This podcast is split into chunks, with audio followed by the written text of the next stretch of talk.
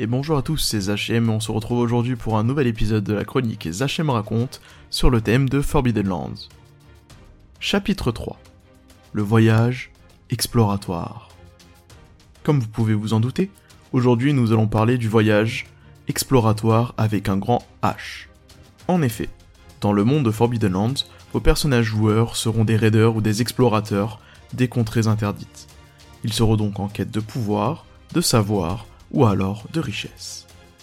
Mais pourquoi exploratoire avec un grand H? Tout simplement car la représentation du monde et de la carte est faite en utilisant des hexagones qu'il faudra parcourir et explorer.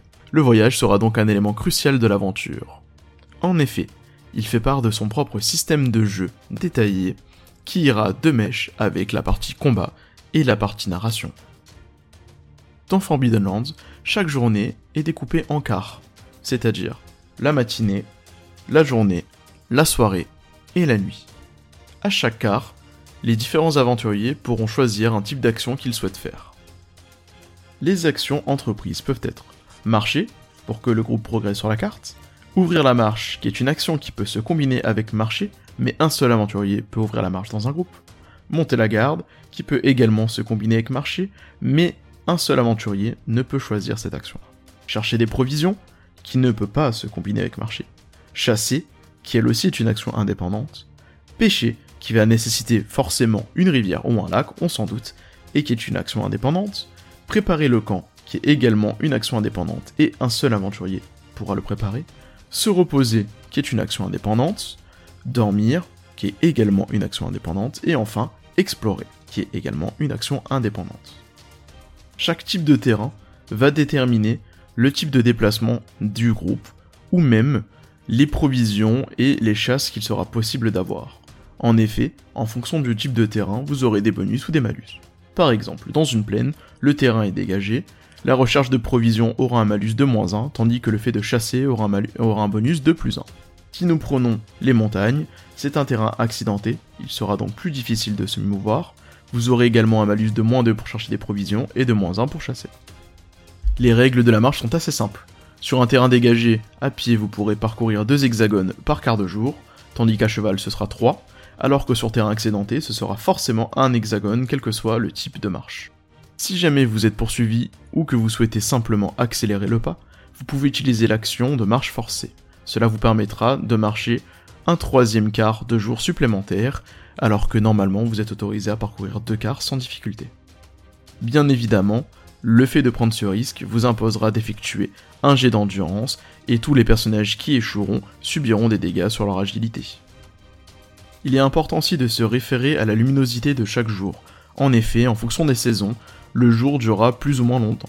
Par exemple, au printemps, vous aurez le matin et la journée où vous aurez de la lumière, tandis que la soirée et la nuit seront totalement obscures. Pendant l'été, vous aurez le droit à trois quarts de lumière, avec la soirée supplémentaire et uniquement la nuit d'obscurité. Tandis qu'en hiver, seul le quart de journée aura de la lumière et vous aurez trois quarts d'obscurité. C'est quelque chose de très important, car une fois la nuit tombée, vous risquez d'avoir de plus de risques de tomber sur des ennemis, mais également en fonction de vos personnages, de s'ils sont nyctalopes ou pas, vous aurez plus ou moins de perception et vous pouvez vous blesser en vous déplaçant. C'est pourquoi il est conseillé de vous déplacer uniquement en journée lorsqu'il y a de la lumière et de profiter des phases de nuit pour vous reposer et préparer votre camp. L'action d'ouvrir la marche est une action très importante, elle permettra à un, personnage de votre groupe d'ouvrir la voie et donc de trouver la sortie éventuelle de l'hexagone, ou du moins un chemin praticable pour l'ensemble du groupe. En cas d'échec, vous pourrez bien évidemment passer à l'hexagone suivant, mais un incident se produira. Il faudra alors faire un jet sur le tableau défini. L'action de monter la garde permettra à un des aventuriers de partir en éclaireur afin de repérer d'éventuels dangers ou ennemis. De ce fait, si l'action est réussie, le personnage pourra attendre réagir et décider de est-ce qu'on va rentrer dans le combat, se préparer à avoir une zone d'abordage avec un ennemi ou un danger, ou est-ce que nous allons plutôt l'éviter. En cas d'échec, pas de chance, le danger arrive sur vous, vous ne l'avez pas remarqué. La recherche des provisions vous permettra simplement de récupérer quelques vivres pour votre groupe. En effet, cela permettra à un cuisinier par exemple de faire évoluer vos dés de nourriture en utilisant un lot de légumes que vous pourrez trouver. Si jamais vous n'avez pas de cuisinier ou qu'il vous est impossible de raffiner des ressources sur place, vous pourrez les consommer directement en tant que ration. La différence entre consommer un lot de légumes ou utiliser un dé de ressources est la suivante. Consommer un lot de légumes le détruit immédiatement de votre inventaire, tandis que taper dans votre stock de provisions vous demandera d'envoyer le dé correspondant à votre ressource, par exemple un dé 8, et sur un 1 ou 2 uniquement, vous baisserez le cran du dé à 1 d 6. Si jamais vous êtes à 1 d 6 et que vous refaites un 1 ou un 2, vous avez épuisé votre réserve. Cela permettra donc, avec votre simple dé, de pouvoir consommer plusieurs repas dedans sans forcément abîmer votre stock de vivres. Il est donc très important d'avoir un cuisinier dans votre groupe pour pouvoir transformer les provisions et donc potentiellement les légumes que vous trouverez, ou la viande si vous faites de la chasse, en lot de nourriture. Cela vous permettra de faire évoluer votre dé. Si par exemple vous aviez un D6 et que vous transformez un nouveau lot, vous pourrez faire monter votre dé en D8 et donc éviter que votre lot se tarisse. La chasse vous permettra en plus de récupérer de la viande qu'il sera possible de transformer en nourriture, de récupérer également des pots, pour que votre tanneur puisse le transformer en cuir et ainsi pouvoir créer de nouveaux objets ou permettre d'améliorer votre fort. La chasse s'associe également avec un tableau de type d'animal vous pourrez rencontrer et les conditions en fonction de l'arme utilisée, si c'est une arme ou un piège. Bien sûr, la chasse révèle de nombreux incidents qui pourra blesser votre personnage. Il en est de même pour la pêche, où vous aurez également un tableau d'incidents et qui vous permettra de récupérer des poissons pour faire de la nourriture. Et donc, améliorer vos réserves. Une fois la nuit tombée, vous aurez envie de préparer le camp afin de pouvoir vous reposer et dormir et éviter d'avoir l'état épuisé. De ce fait, un des personnages va trouver l'endroit pour monter le camp. S'il rate son jet, il pourra avoir différents effets fâcheux, tels que la présence de fourmis, de puces, le matériel qui est endommagé, des nuées de moustiques et bien d'autres. Cela pourra empêcher votre groupe de dormir et donc de se reposer ou alors il pourrait avoir des malus tels que perdre des ressources, des provisions, ou même avoir du matériel endommagé. L'action se reposer vous permettra simplement de récupérer vos blessures, dans le camp auprès du feu par exemple. Elle ne doit pas être interrompue pour que celle-ci fonctionne totalement. Enfin, l'action dormir vous permettra de vous reposer. Il est impératif de dormir au moins un quart par jour sous peine de devenir épuisé. Il nous reste donc plus que deux actions. L'action explorer, qui permettra d'explorer la case dans laquelle vous êtes.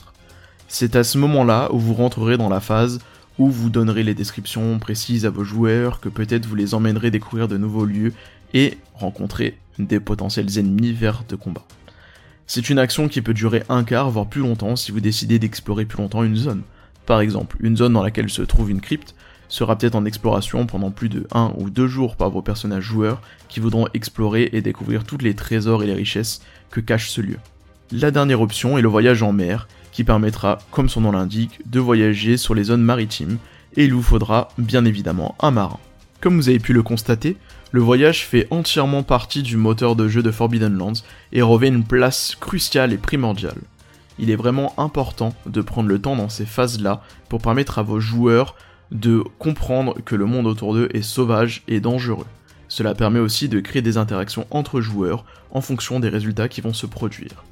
Enfin, cela donne part aussi à l'exploration, en donnant envie peut-être à vos joueurs de s'arrêter un peu plus dans une case quand vous leur donnerez la description du lieu, pour ainsi pouvoir découvrir des richesses, des trésors, du pouvoir, et surtout donner part à la narration et à l'expression de l'histoire et de l'aventure. On continuera avec d'autres épisodes sur Forbidden Lands. En attendant, amusez-vous bien et surtout, racontez de belles histoires. C'était Zachem. À bientôt